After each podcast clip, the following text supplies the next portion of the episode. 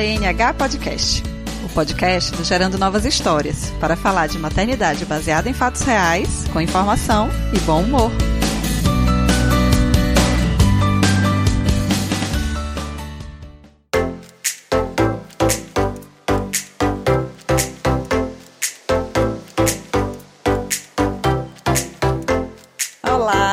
Sejam bem-vindas a mais um GNH Podcast. O assunto de hoje foi tema da nossa última roda de conversa aqui em Salvador, a roda de puerpério que tá tendo toda primeira quarta-feira do mês, e esse assunto deu muito pano pra manga. Sono do bebê é sempre aquele tema que nas rodas de puérperas é o que mais se fala sono do bebê não, né? A falta de sono do bebê. Então a gente resolveu gravar esse podcast para levar as informações que foram discutidas lá, as dúvidas que não puderam ser esclarecidas, tudo isso a gente vai abordar aqui hoje. E para isso eu trouxe de novo a minha convidada especial, que participou da roda e que está aqui hoje com a gente, Seja muito bem-vinda, Lu Pimentel. Olá para todos vocês, obrigada, Dai, pelo convite. Para mim é um prazer grande estar aqui. Foi muito bom participar da roda. Para mim foi uma experiência única, né? Porque eu estou vivendo puerpério, então pude ir com meu bebê. Foi uma das minhas primeiras saídas de casa e estar aqui falando com o seu público sobre esse assunto que eu gosto muito, amo trabalhar com isso. É um prazer muito grande. Obrigada pelo convite. Ah, eu que agradeço de você, puérpera, às 9 horas da noite, agora que o bebê dormiu, que você podia estar dormindo um pouquinho, você se dispôs a aqui com a gente, né? Então, muito obrigada. E eu queria que você se apresentasse, falasse um pouco dessa sua carreira aí na, na consultoria de sono, nesses estudos, né, sobre sonos dos bebês e das mães, e falasse um pouco do seu trabalho. De formação, eu sou enfermeira, trabalhei bastante tempo assim na área hospitalar, trabalhei com pediatria, com saúde da família, estava bem no meu concurso público, fiz um mestrado, estava preparando para o doutorado até que senti que era hora de ser mãe que era hora de dar um tempinho nessa parte, né, mais profissional e acadêmico para dedicar à maternidade. Eu acredito que, como a maioria das mães, depois que nasce um filho, nasce uma nova pessoa junto com ele. E eu passei por um processo grande de transformação. Dentre os vários desafios que eu enfrentei, o sono foi o principal deles. Foi aquele que realmente me tirou o sono, é, que me tirou da zona de conforto, que me fez estudar e buscar. E isso eu tô falando de quatro anos, que é o meu filho mais velho, Miguel, né? Tá com quatro anos agora. Quando eu procurei, Dai, quatro anos atrás, assuntos sobre sono, o que eu encontrava na internet basicamente era relatos de blogs, assim, no Facebook, relatos de mães, o que elas fizeram, o que elas não fizeram. Eu comprei uma pilha de livros sobre sono e dentre as minhas noites insones e os momentos em que eu estava durante o dia, comecei a ler sobre aquilo e comecei a me apaixonar mesmo sobre o tema. Como aqui eu não encontrava muita coisa, assim, no sentido de me trazer mais embasamento científico mesmo, né? Uma coisa é uma pessoa dizer que fez isso e aquilo e que deu certo. É bom saber dessas experiências, mas para aplicar com meu próprio filho eu não me sentia à vontade, assim. Eu colocava uma outra dica que não resolvia muito, né? Então comecei a buscar também fora informações, buscar estudo científico, até que eu descobri que existia uma formação de consultoria do sono e aí eu busquei fazer essa formação e nessa época assim, eu já estava sentindo a necessidade de trabalhar mais em casa também e menos fora. Então, quando eu engravidei, eu trabalhava em, dois lugares concursada, um no município, outro no estado. Então, eu saía de casa antes de sete da manhã e chegava às vezes quase sete da noite. E quando eu engravidei, isso para mim também já não servia mais, né? Eu não queria sair cedo e chegar tarde e não participar da educação do meu filho. E isso acabou sendo também uma oportunidade de trabalhar com mães. Eu acho que isso acontece com muitas mães, né? A partir da sua própria experiência, de entrar nesse mundo da maternidade, a gente sente vontade de conversar com outras mães e de ajudar mães, né? Nossa, Mas me identifiquei comecei... demais. Porque a minha história foi essa também, né? Dificuldade com a amamentação uhum. que eu vivi, estudo, e aí fui fazer curso. E foi daí que eu encontrei essa vocação, né? Meu propósito de vida hoje é justamente isso. Quando eu fiz o curso, na verdade, eu queria aplicar com o Miguel. Primeiro eu queria ver o que dava certo. E obviamente nesse curso também eu aprendi coisas que não fizeram muito sentido. Eu selecionei, obviamente, aquilo que fazia sentido, comecei a aplicar com ele e fui vendo os resultados. E, claro, fui adaptando também a minha realidade dentro dos estudos que eu já tinha feito e do que eu conhecia já do meu filho, né? Então, ele já estava mais ou menos com quase um ano de idade quando eu comecei a realmente fazer intervenções no sono dele, por falta de conhecimento antes, né? Quanto mais cedo a gente começa a trabalhar com sono, melhor. Então, essa foi a minha realidade com o Miguel. Uhum. Conforme eu fui vendo que foi dando resultado nele, eu comecei a escrever sobre isso nas redes sociais, comecei a gravar alguns vídeos e aí eu fui conversando com outras mães, eu fui ajudando outras mães e aí foi surgindo isso realmente como uma profissão, né, como uma ocupação, trabalhar com sono infantil, trabalhar com sono familiar, na verdade, né? Quando a gente cuida do sono, a gente não cuida só do sono do bebê, é um cuidado com a rotina, com a vida de toda aquela família. Então, é um trabalho que exige bastante assim dedicação, porque cada família é uma realidade. Quando a gente, é, eu acredito muito nesse cuidado com o sono, identificando as necessidades desse bebê e dessa família que são únicos, são realidades únicas e pelo que eu observo, assim, para que seja algo respeitoso com o bebê e com essa família, precisa estar muito alinhado com isso. A idade desse bebê, a forma como essa família se organiza para dormir, como é que é a rotina de trabalho dos pais, quem são os cuidadores desse bebê durante o dia, se frequenta creche, se está na escola, se faz cama compartilhada, se a família quer que durma no berço no quarto dela. Então, eu acredito muito, assim, que não existe um único modo que seja o ideal de dormir. Existe o que vai funcionar para cada família. Acredito que o objetivo até dessa conversa também é a gente falar sobre sono e cada pessoa que está ouvindo aí do outro lado pode identificar. Isso faz sentido para mim. Acho que isso pode dar certo. Eu acho que isso não vai dar certo aqui. É o respeito a cada contexto, né? A cada situação familiar. E é isso que eu admiro muito no seu trabalho. Primeiro que você enxerga a família como um todo. Você não está olhando ali só para o bebê, o sono do bebê, porque o sono do bebê está interligado com o funcionamento, né, de toda a família e sendo respeitoso para todo mundo né? Para o bebê, para a mãe, para a família como um todo. Eu acho que isso é muito importante porque hoje é, a gente tem dicotomia em tudo, né? E hoje, em relação Sim. ao sono, a gente vê nas redes sociais e tudo. Então, tem basicamente duas vertentes. Eu não sou né, uma grande estudiosa do tema, eu geralmente encaminho quando alguém tem uma necessidade especial em relação ao sono. Mas, assim, pelas leituras que a gente percebe, tem duas grandes vertentes, né? Uma que defende a questão puramente é, biológica e do bebê como ainda um, um mamífero, e uma outra vertente que entende esse bebê como um ser cultural, né? Que já está imerso numa cultura, que já tem uma linguagem, que já entende, né? Que já está dentro do contexto da família como um todo. Então, me parece ter essas duas vertentes e eu acho que a gente pode abordar essas questões, né? A gente pode começar falando o que é mesmo que é biologia. Qual é a parte do sono que é da biologia mesmo, né? Que todos os bebês vão apresentar, mesmo que de formas diferentes, mas que vai acontecer com todos os, os humanos, digamos assim. Quando a gente vamos olhar assim para esse bebê humano, né? O que que a gente entende como normal em um sono de bebê? E esse normal a gente vai colocar aspas nele porque isso muda, né, de acordo a idade do bebê, o contexto em que esse bebê está inserido, mas de, de modo geral, né, bebês recém-nascidos até três meses de idade têm um comportamento diferente de toda a vida. Muitos estudos mostram que o padrão de sono desses bebês é muito mais parecido com o feto do que de um bebê, né? Então, eles passam muito tempo na fase de sono REM, né? Que é uma sigla em inglês significa movimento rápido dos olhos. Então,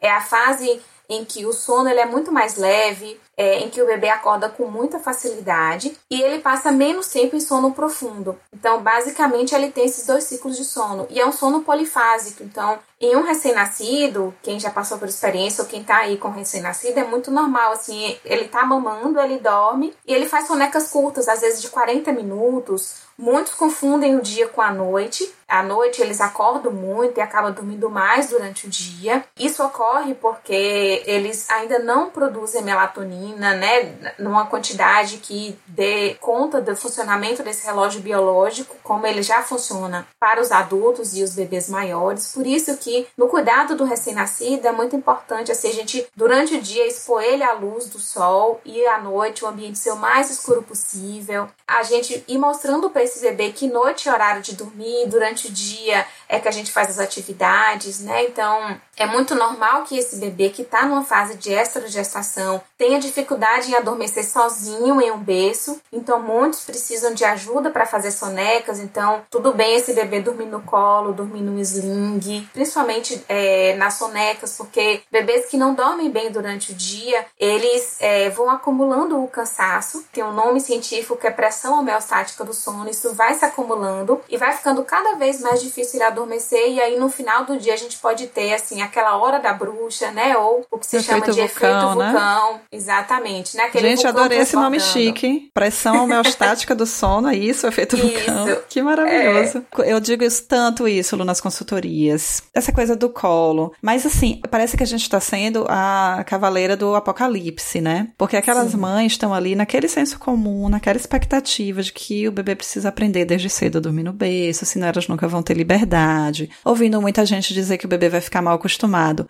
Quando você diz pra ela que tá tudo bem, porque assim, a mãe também, a maioria, né, não, não, não todas, mas ela tem essa tendência de querer ficar com o bebê ali no colo, porque ela percebe que o bebê dorme mais, que ela consegue descansar mais quando o bebê tá dormindo mais, mas ela se sente culpada, porque ela acha que ela vai estar vai tá fazendo mal pro bebê deixando ele no colo. E aí quando você explica isso, né, cientificamente tem todo o embasamento da esterogestação, desse funcionamento do bebê, parece que tira um peso das costas dela, tipo, ah, eu posso deixar o meu bebê dormir no meu colo, Infelizmente, a- a internet, ela ajuda a gente muito, né? Tem os grupos de WhatsApp, informações que a gente adquire ali de profissionais que estão facilmente à disposição. Só que, assim, tem informação de todas as formas na internet, né? Então, vai desde é, aquelas de que, assim, não se deve fazer nenhuma intervenção no sono do bebê, senão você vai traumatizar o seu filho para a vida inteira. Quanto a gente pega também informações de que, não, seu bebê nasceu, você já tem que ensinar ele a dormir sozinho, o bebê já tem que dormir no berço dele, no quarto dele, sozinho. Como se fosse dois extremos, né? Então, eu acredito que existe um meio termo aí, que é você entender quem é esse seu bebê, a idade que ele tá e o que é possível fazer com ele, sabe? Daí, assim, tem bebês, escuto relatos, agora eu estou puérpera, eu participo de vários grupos de mães, e tem mãe que fala, eu tô com um bebê de um mês e ele já dorme oito horas à noite seguidas, dorme sonecas já de uma hora e meia, duas horas, mas eu costumo dizer que essas são as mães que acertam na loteria, assim, porque não é a da realidade curva, né? é, não é a realidade da grande maioria dos bebês. Claro que isso pode acontecer e não significa também que esse bebê que tá dormindo assim vai continuar para a vida toda, né? Então, muitas coisas vão acontecendo. Tem muitas mães que me procuram assim com bebês maiores e me dizem: "Ah, Lu, até quatro meses, até seis meses, dormia super bem, dormia quase a noite toda, fazia bem a soneca, mas de repente desandou tudo e eu me perdi e não sei o que, que eu faço. Então, a situação em que você está vivendo hoje, que a mãe está vivendo hoje, pode ser totalmente diferente daqui a uma semana, porque esse bebê ele se desenvolve e esse sono ela, ele se altera, principalmente naqueles bebês que são mais sensíveis. As fases de desenvolvimento do bebê podem também interferir no sono, né? Várias situações podem interferir no sono. Então, só pra gente fechar a parte dessa biologia, porque a gente vai falando várias coisas pra, não, pra gente não. Né, seguir. Tô anotando Então, tudo aqui, nem se preocupe. Vou puxando Tá. de volta. Grüße. Vamos Vai lá. puxando, que a gente tava falando do bebê até três meses, né? Então isso, é Isso. muito normal, assim, sabe? Esse bebê, muitos precisam de colo. Se você tem um bebê que dorme bem no berço, então, até na roda teve uma mãe que falou que ela faz o ritual do sono noturno, deita o bebê no bercinho, vai tomar o banho dela e às vezes ela volta aquele bebê tá dormindo. Então, gente, isso é ótimo. Se o bebê ele já tem essa habilidade, já tem essa capacidade, continue estimulando esse bebê. Não quer dizer que você precisa dar colo, porque a gente tá dizendo que tem que dar colo. Se ele precisar de colo, obviamente você vai dar. Se é um bebê que já tá demonstrando que ele já pode fazer isso, né, que isso tá na natureza dele, então E que ele tem colo em outros isso. momentos, né? Durante o ele dia ele colo, pode ter esse exatamente. colo, né? E, e se durante a Exato. noite ele não demanda isso, ok. Ok, né? Estimule isso, tá? Agora, se é um bebê que tá com dificuldade, então você precisa dar o que esse bebê necessita.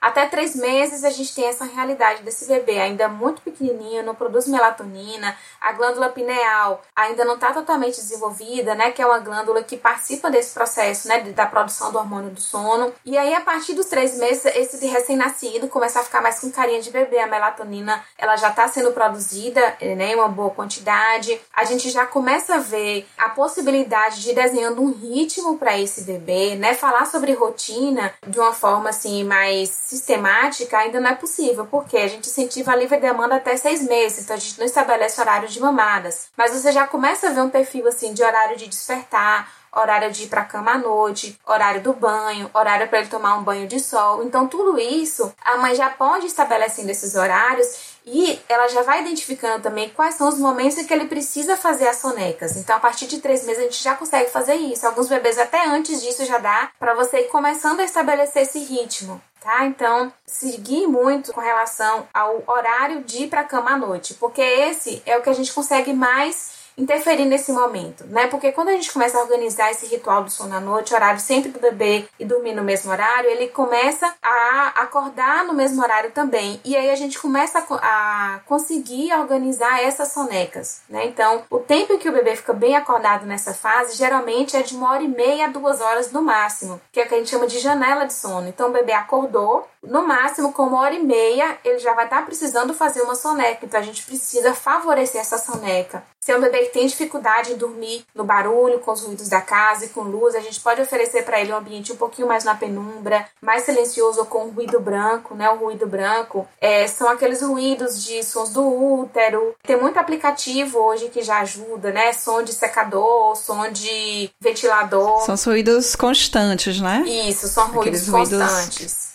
Que uhum. favorecem também o sono. Então você pode colocar para favorecer, né, é, essa soneca do bebê, tá? Então, se é um bebê que dorme em qualquer lugar, ótimo, né? Agora, se é um bebê que tem dificuldade, que tem pediatra que diz, ah, é a hora de dormir de dia, precisa ser nos ruídos da casa, com tudo aberto, tudo iluminado. Essa seria a situação ideal, mas aquele bebê que é mais sensível e que não consegue dormir, a gente tem que ajudar ele a fazer isso, né? Porque se a gente não favorecer esse momento, ele pode nunca aprender a dormir essa soneca com qualidade, naquele horário previsível, e isso vai dificultar ele estabelecer uma rotina quando já ele já puder fazer isso, né? A partir dos seis meses. Então, a partir dos três a gente já pode se organizando dessa maneira, e a partir dos seis meses, quando começar a introdução alimentar, aí essa rotina ela já vai poder ficando muito mais sistemática, assim. É, geralmente ele já tem um horário de acordar. Se você já começa a trabalhar isso, desde quando você percebe, né, que seu bebê tá dando esses sinais. Eu, por exemplo, consegui fazer isso com meu bebê agora por volta dos dois meses. O primeiro mês ele é muito caótico, né? Você tá entendendo esse bebê, esse bebê tá entendendo você, entendendo esse mundo. Então, no primeiro mês não dá, mas a partir do segundo mês a gente já começa a observar isso, né? E agora com três meses e ele tá com três meses agora, ele já tem horário de dormir, tanto que a gente conseguiu marcar para poder estar tá aqui fazendo, né? Então, Sim. tá oito horas, ele já tá dormindo. Pela idade dele e por ele ter um pouco de dificuldade de ganho de peso, eu tô amamentando por volta de no máximo quatro horas à noite. Então, se ele não acorda, eu ofereço a mama, geralmente, mas porque ele tem uma condição individual, aqueles bebês que com essa idade já estão dormindo a noite toda,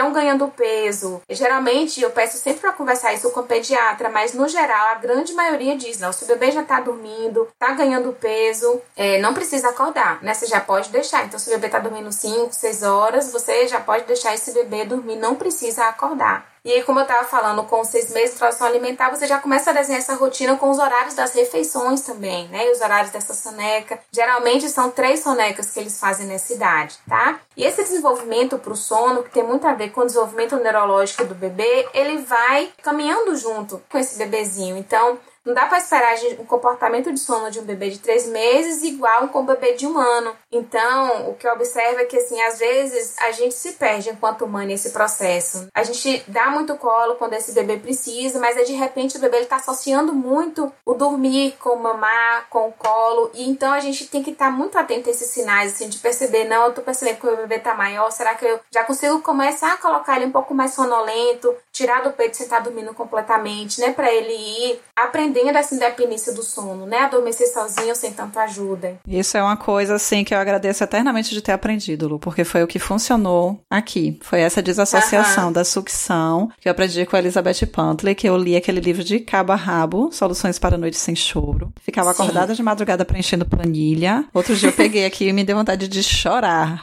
o tempo que eu dormia à noite, porque acordava, dormia e aí anotava, não sei o quê. A psicopata, né, do sono. Uhum. Mas é, isso foi uma das coisas que funcionou muito, que ela começou a espichar o sono, foi quando a gente desassociou. É uma coisa super que dá para fazer, o bebê não precisa ficar chorando, você vai fazendo gradualmente. É um aprendizado, não é um treinamento, digamos assim, isso, né? É um aprendizado. Exatamente. E super funciona. Assim, né? Super funcionou aqui. É importante falar, Dai, que qualquer tipo de intervenção, qualquer coisa que a gente vai fazer, é preciso ter paciência, persistência e consistência. Porque uhum. muitas vezes isso acontece muito, né? Quando eu atendo as famílias assim, ah, Lu, eu fiz isso e não deu certo. Tá, você fez isso quantos dias? Quantas vezes? Não deu certo por quê? Então, muitas isso. vezes aí eu coloco ruído branco um ou dois dias e não funcionou porque não dormiu a soneca inteira. Mas é claro que não, né? Não é assim do dia pra noite. A gente precisa ter consistência. É trabalhoso fazer isso, né? Então, dá trabalho você Educar o filho dá trabalho, cuidar de filhos dá trabalho. Então, você fazer uma educação do sono de forma respeitosa e amorosa, entendendo o tempo desse bebê, também é trabalhoso. Muita, muitas vezes, diante do cansaço, e isso não é um julgamento, porque eu passo por isso também, né? Então, é muito mais fácil diante do cansaço. A gente coloca o bebê no peito, bota no peito mesmo que ele dorme rápido, se encosta ali, se ajeita na cama, e a gente fica de qualquer jeito. De repente, apesar de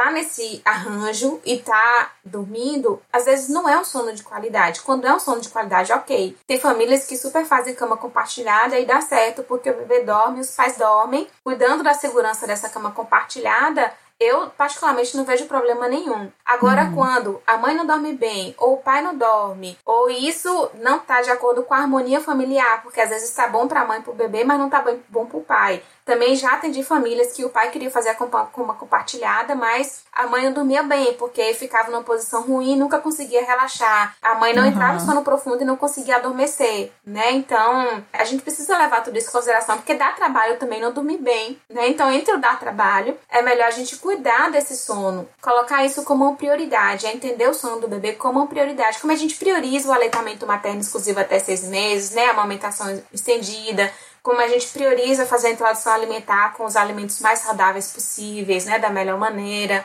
Então, eu acredito muito nisso, assim, como olhar para isso com um olhar de cuidado e de carinho de que o bebê precisa dormir e a família precisa dormir bem também, né? Então, isso é cuidar da saúde. Quando a gente fala de sono, né, é uma questão que estamos vivenciando todos, mesmo as pessoas que não têm filhos, mesmo as pessoas que não estão puérperas. Eu estava lendo outro dia que ainda não se sabe qual é a consequência para nossa geração de ser a geração que menos dorme desde, desde o início da humanidade a gente é a geração que menos dorme, porque a gente tem um monte de estímulo, a gente tem que trabalhar, tem que produzir o tempo inteiro. Então agora, por exemplo, a gente podia estar o quê? Dormindo. Estamos aqui uhum. fazendo o quê?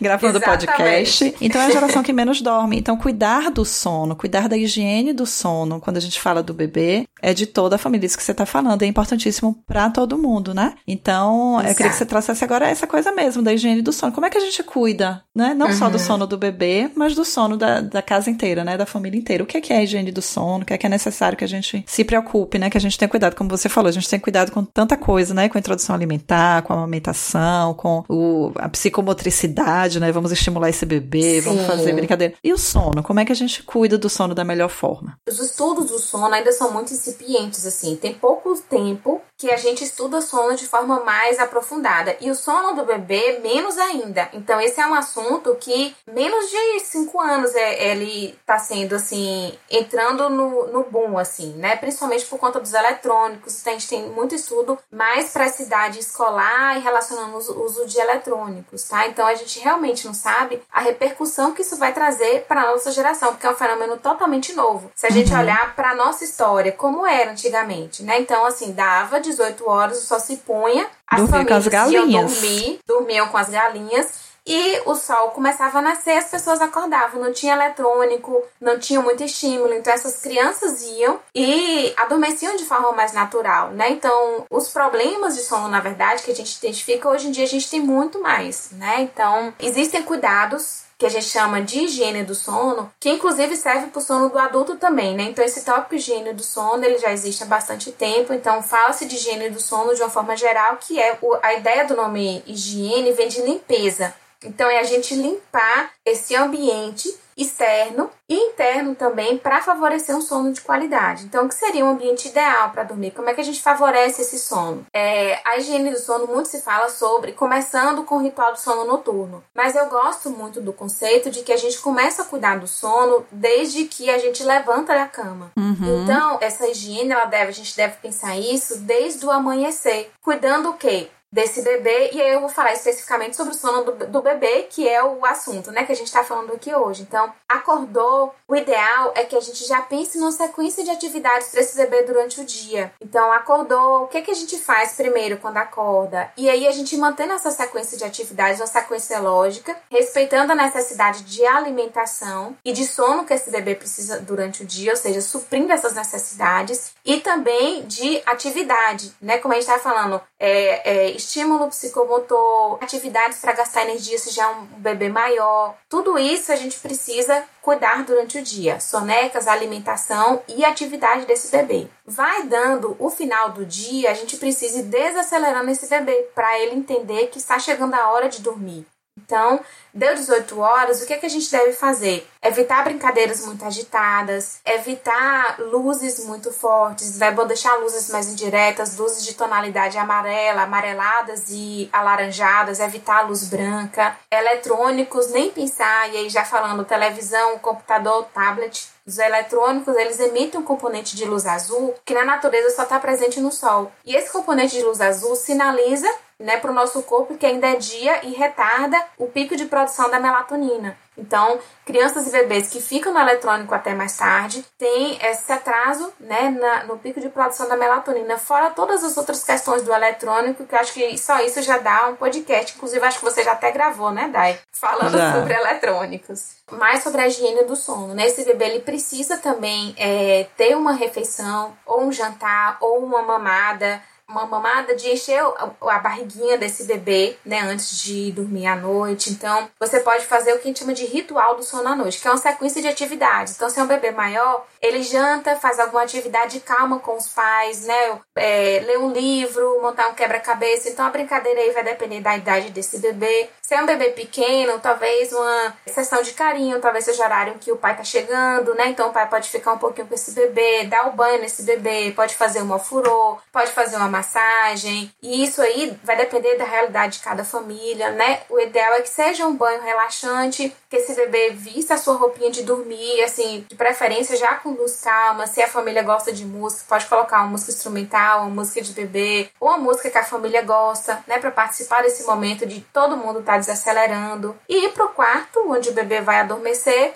se ele mama, ele pode mamar e dormir, né? Então é nada mais do que uma sequência de atividades. E o ideal é que essa sequência seja algo simples e que você uhum. possa fazer isso todos os dias. Então, Sim. tem família que ah, gosta de dar massagem, mas você vai conseguir dar massagem todos os dias e a gente tem que ter o cuidado de não ser algo muito longo, porque a gente deve pensar que esse bebê já tá cansadinho. Então a gente não deve levar o bebê para cama muito cansado, extremamente cansado. Então, se o final do dia o seu bebê tá chorando muito, tá irritado, já toma banho irritado, mama irritado, né, veste a roupa chorando muito, pode ser um sinal de que ele tá muito cansado e você precisa aí ou prolongar a última soneca, né, ou antecipar um pouquinho o ritual do sono noturno. Então, o ideal é que esse bebê ele não vá para esse ritual do sono noturno, nem cansado de demais, porque aí ele vai ficar é, irritado e vai demorar ainda mais para adormecer e também não muito descansado. Ele não pode ter dormido muito próximo da hora de dormir, né? Ter acordado de uma soneca, por exemplo, às 18 horas, se esse bebê vai dormir às 19h30, por exemplo. A gente tem que ter esse cuidado, assim, de buscar esse equilíbrio. E é claro que a gente está falando aqui de situação ideal e nossa vida, ela é dinâmica. Então, eu gosto muito de falar também, daí tranquilizar as famílias de que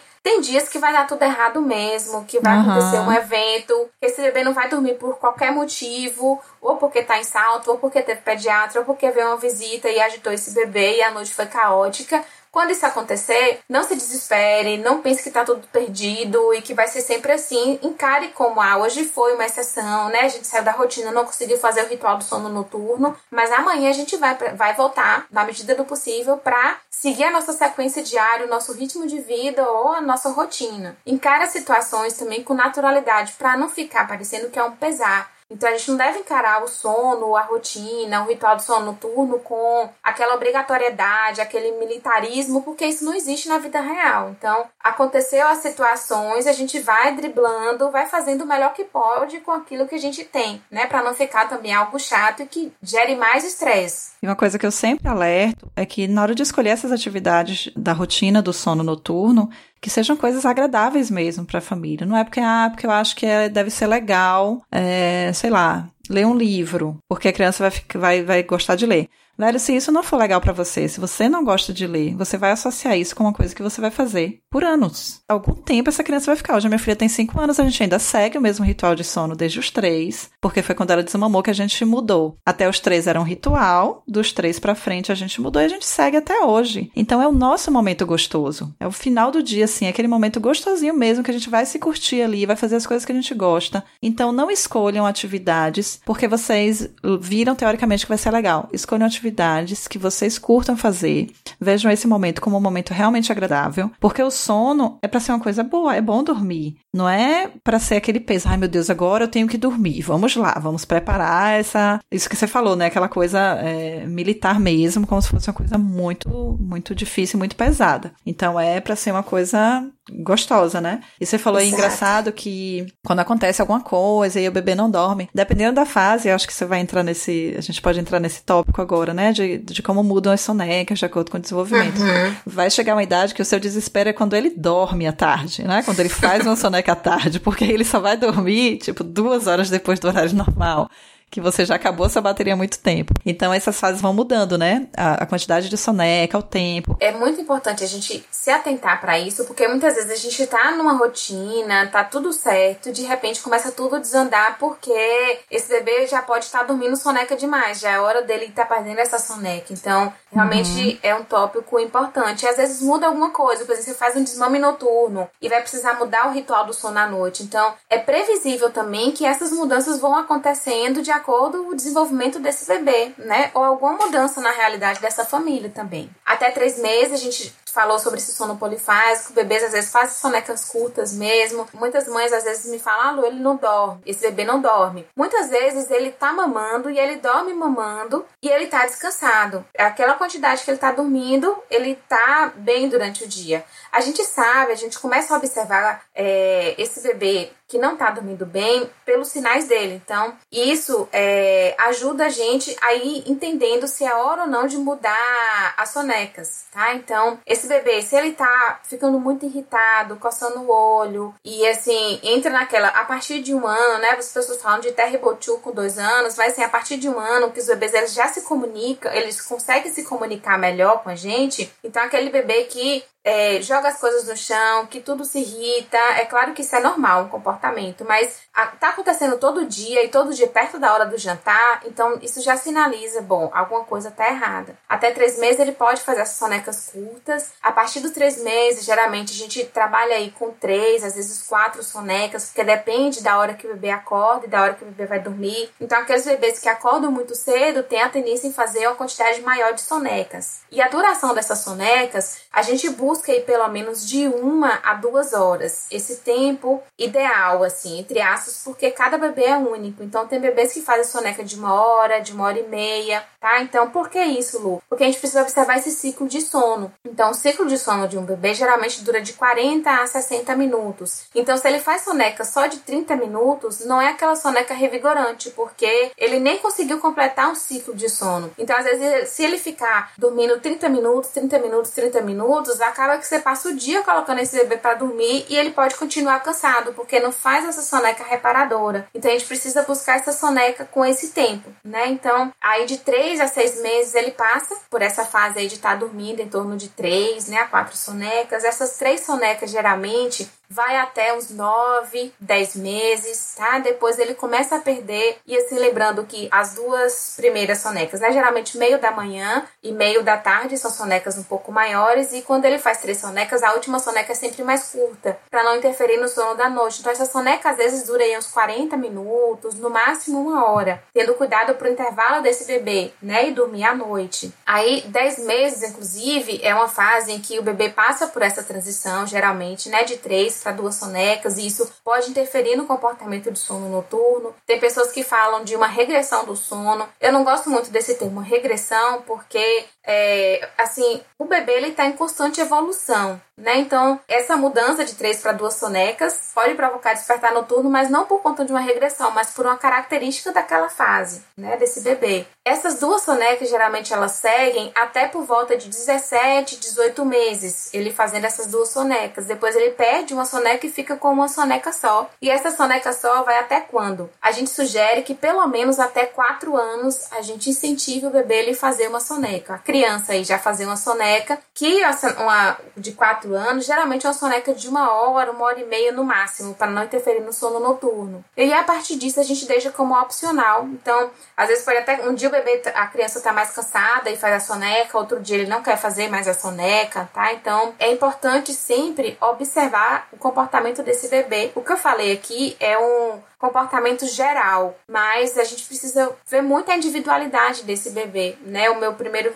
filho, por exemplo, ele fez duas sonecas até dois anos. Ele precisava fazer essa soneca até dois anos. Eu tentei tirar essa soneca antes e percebi que ele ainda tinha essa necessidade. Então a gente não precisa ter pressa para tirar a soneca ou para manter a soneca. A gente precisa observar esse bebê para entendendo essa necessidade de sono dele e respeitando esse tempo, né? Que é único. É isso, é sempre observar o bebê, respeitar o tempo e ter a flexibilidade, porque às vezes a gente se fixa naquilo ali e a gente não percebe que mudou e que a gente precisa se adaptar de novo, né? Então é observação e flexibilidade para perceber, não, agora tá na hora de testar uma coisa diferente. Será que é a soneca que tá sobrando? Será que tá faltando? E aí entra no novo, no novo ciclo, né? Como eu falei, né? Às vezes tá tudo bem, tá tudo encaminhado e de repente, digamos que esse bebê ele faça duas sonecas. Aí de repente a soneca que ele fazia 10 da manhã, ele começa a não fazer mais. Ou da 10 você leva ele para dormir e ele fica lá, mas acaba em dormir 11 horas da manhã. É um sinal de que esse bebê está perto de perder essa soneca. Então, essas fases de transição costumam ser um pouco é, cansativas e pode interferir no sono da noite. Então, às vezes o bebê ele já está dormindo a noite toda ou dormindo, acordando pouco, uma ou duas vezes. Aí entra nessa fase de transição e bagunça o sono da noite. É normal isso acontecer. A gente precisa realmente ficar atenta a esses sinais, assim. E tem outras fases, né? Fases de pico de crescimento, de salto de desenvolvimento, nascimento de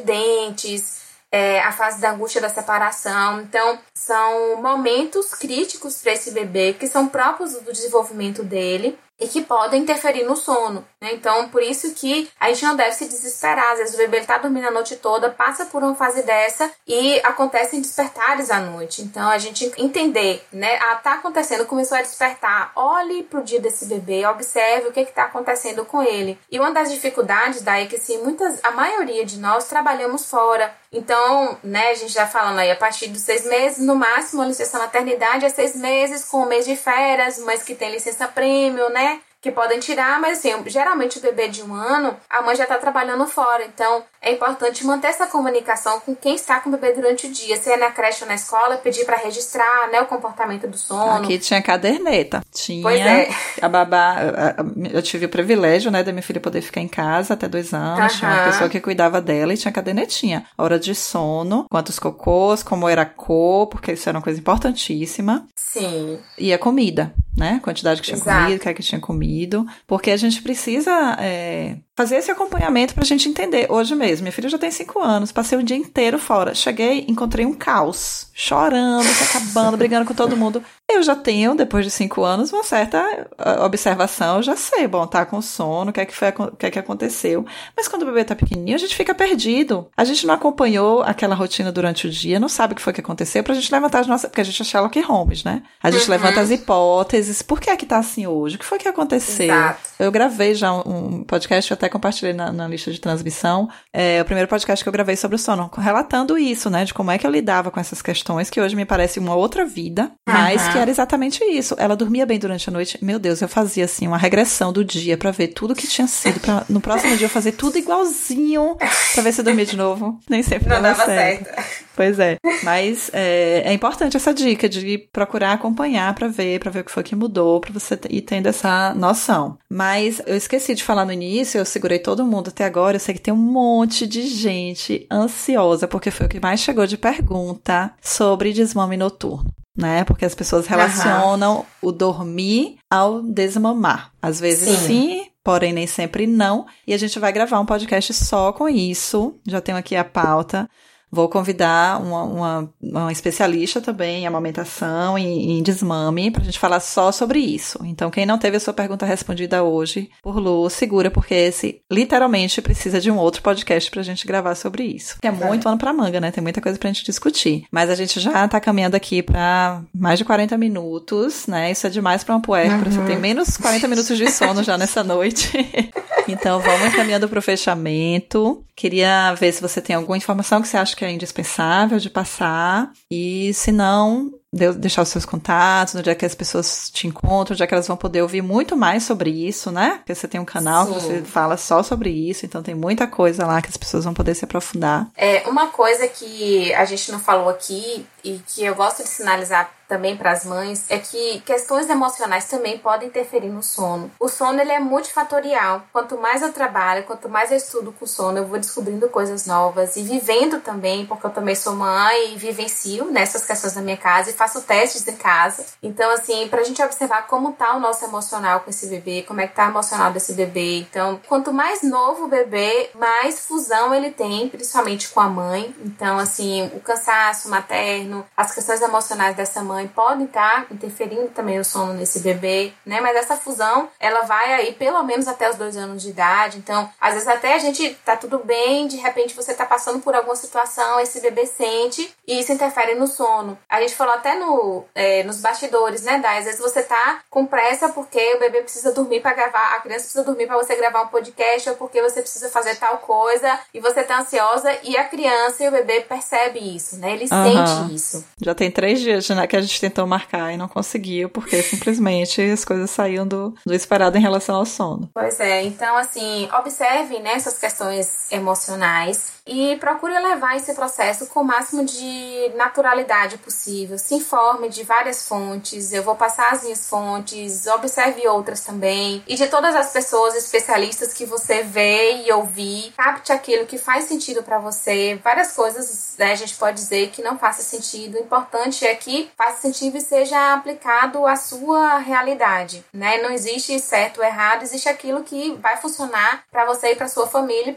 Você pode encontrar aí uma uma coisa que funciona só com o seu bebê, né? Então, tá tudo bem. O importante é sempre a gente observar se vocês estão dormindo bem, mãe, bebê, se está sendo respeitadas essas necessidades, né, desse bebê e ficar atento a isso. É, com relação aos meus canais, eu tenho um canal no YouTube que tá um pouquinho paradinho nesses últimos três meses, você já pode imaginar Por motivos porquê, óbvios. Por motivos óbvios. E eu tô tendo algumas necessidades de cuidados diferenciado com Davi. E eu também vou colocar tudo isso lá, porque é um aprendizado, né? Tá sendo um aprendizado para mim também. Já tô planejando já voltar e gravar mais vídeos falando não só especificamente sobre sono, mas algumas vivências que eu tô tendo, né? Da minha própria maternidade, do relato do meu parto. É, então no canal no YouTube eu posto vídeos, geralmente são vídeos semanais, e eu pretendo em breve já é, retomar com isso. Tem o, o Instagram, né, que eu posto stories e postagens, e tem o Facebook, tudo é Lu Pimentel Oficial. Todas as minhas redes sociais é Lu Pimentel Oficial.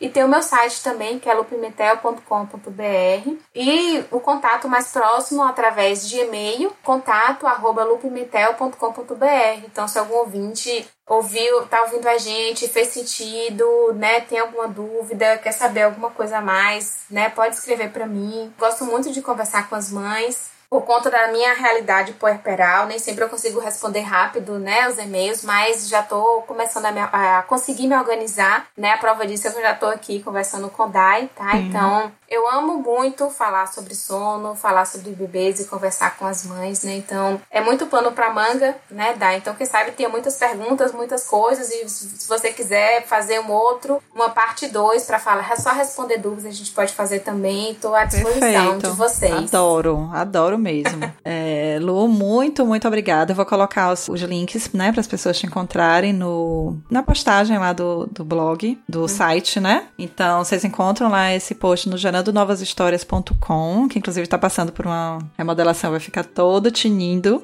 que tá bem desatualizado. Que legal. Mas vai ficar bem legal, já tá sendo atualizado, mas os, os podcasts é, é o que tá em dias lá, tudo tá lá direitinho. É, uhum. Convidar todo mundo aqui de Salvador para participar das rodas de puerpério toda a primeira quarta-feira do mês, lá na Vila de Gaia, na Pituba. Então, já tivemos duas que foram maravilhosas e eu fico me perguntando por que, é que eu não comecei antes, né? Que era um plano tão antigo. E tô super realizada e tá sendo bem gostoso. Queria agradecer demais a você, Lu, porque já tem muito tempo que a gente tá seguindo paralelo, né? Nesse caminho. Você é, também aqui de Salvador, eu falando de amamentação, você de sono, e a gente se encontrou agora, eu acho que na melhor hora, né? Eu acho que tudo acontece quando tem que acontecer. E vamos seguir juntas. Gosto muito da forma como você trabalha o sono, então eu tenho certeza que você ajuda a muitas famílias. E é isso, obrigada demais por você ter se disposto aí na nossa roda presencial e estar tá aqui também, né? Uma generosidade muito grande. Então, muito obrigada e até os próximos encontros. Obrigada também, Dai. Um beijão para você e para todas as ouvintes. Beijo.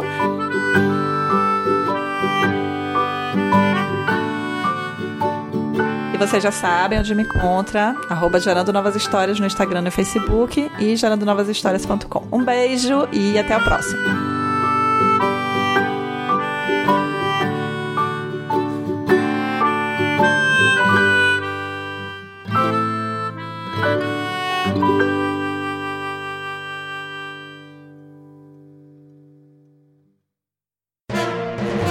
Mais um produto com a edição do Senhor A.